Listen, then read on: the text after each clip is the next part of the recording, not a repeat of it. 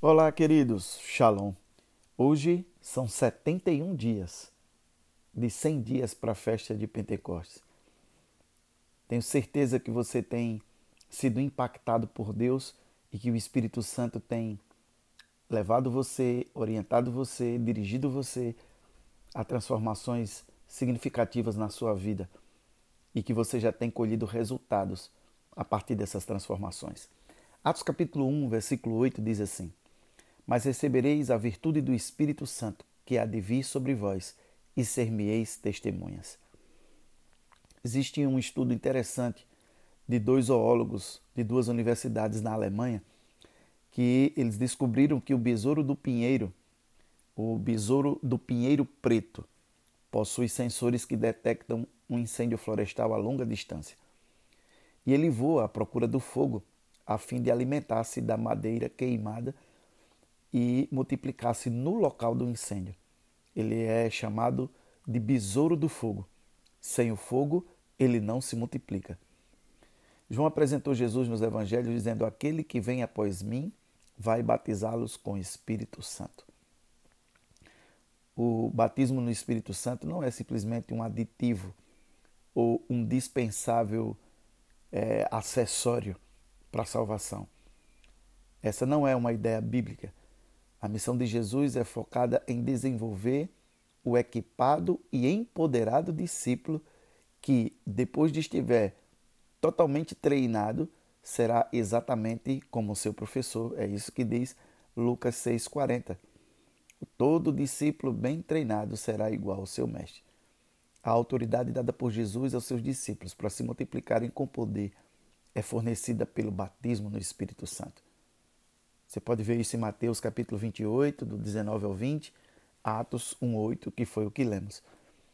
As curas e os milagres sustentam a pregação do evangelho, reproduzindo o modelo de Jesus. Fazem parte das boas novas. As curas, os milagres, os sinais são, na realidade, as boas novas. As boas novas de que o poder do Espírito Santo está disponível por causa da morte, ressurreição e ascensão de Jesus Cristo. O precioso Espírito Santo já foi derramado e curas e milagres podem acontecer no nome de Jesus quando o Evangelho é fielmente pregado. Quando os pregadores creem que a mensagem do Evangelho inclui a continuidade do reino de Deus revelada nos sinais e maravilhas. Isso é importantíssimo para nós.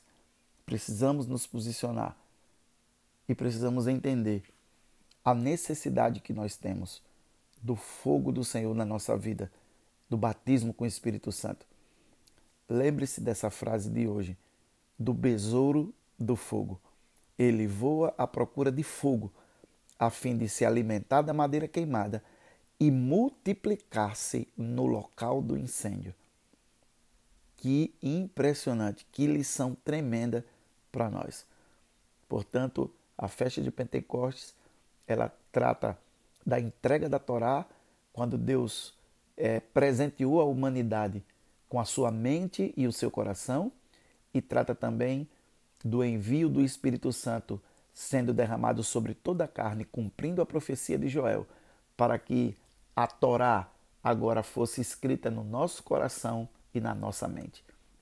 Então, se ficarmos somente com a festa do Novo Testamento, nós não temos o que o Espírito Santo nos lembrar. Se ficarmos com a festa apenas do Antigo Testamento, nós temos a letra e não a revelação. Precisamos de um Pentecostes completo, aquele que nos traz a lembrança de que Deus já manifestou sua vontade nas Escrituras quando nos entregou no Monte Sinai e do Novo Testamento, quando o Espírito foi derramado sobre toda a carne, cumprindo as profecias bíblicas.